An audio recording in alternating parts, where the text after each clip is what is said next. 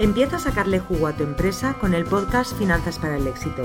Soy Julia Piera, economista y asesora fiscal especializada en negocios online y conmigo vas a perder el miedo a los números de tu negocio y vas a tomar las decisiones correctas para tener por fin los beneficios que te mereces.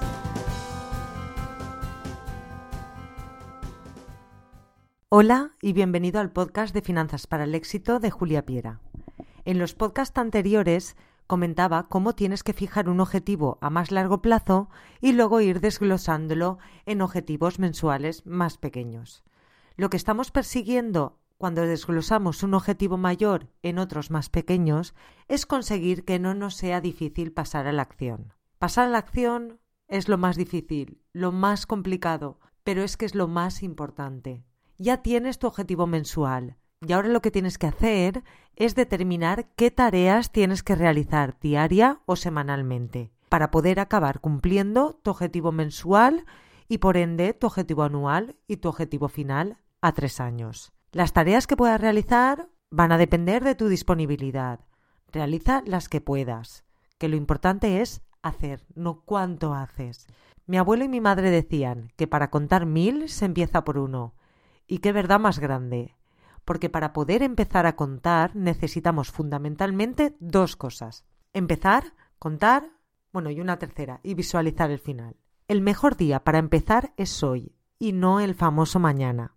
Tienes que comprometerte contigo mismo y empezar. Realmente sabes lo que tienes que hacer, y si no lo tienes claro, pide ayuda, aunque yo creo que sí que lo sabes, pero te da miedo. Lo importante es que empieces, que esto no sea una excusa más para no avanzar. Tienes que aferrarte al mejor hecho que perfecto y siempre tirar hacia adelante. Como se suele decir, no hay que volver atrás ni para coger impulso. No es importante cuán grande sea el paso que des. Lo importante es que des el paso. Dar un paso siempre supone avanzar, aunque sea para equivocarse. Equivocarse es un gran aprendizaje. Aprendes cómo no hacer y te hace mucho más fuerte, te acerca a tu objetivo final. Como dijo Thomas Edison cuando consiguió crear la bombilla incandescente de alta resistencia, no fueron mil intentos fallidos, sino un invento de mil pasos. Hasta los genios se equivocan, y lo pueden hacer hasta mil veces sin despeinarse. ¿Qué ayuda a los genios y a los emprendedores de éxito a no desanimar y abandonar ante tanto fracaso? Pues tienes que recordar el final, ese objetivo que te marcaste, y lo que su consecución supondrá para ti y para tu vida. Es una carrera de fondo, de automotivación.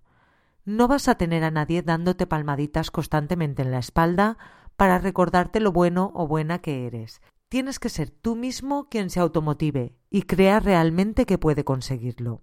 Puede ser de ayuda crear un vision board, encontrar a alguien que, que, esté en tu misma situación y que por ello te comprenda mejor.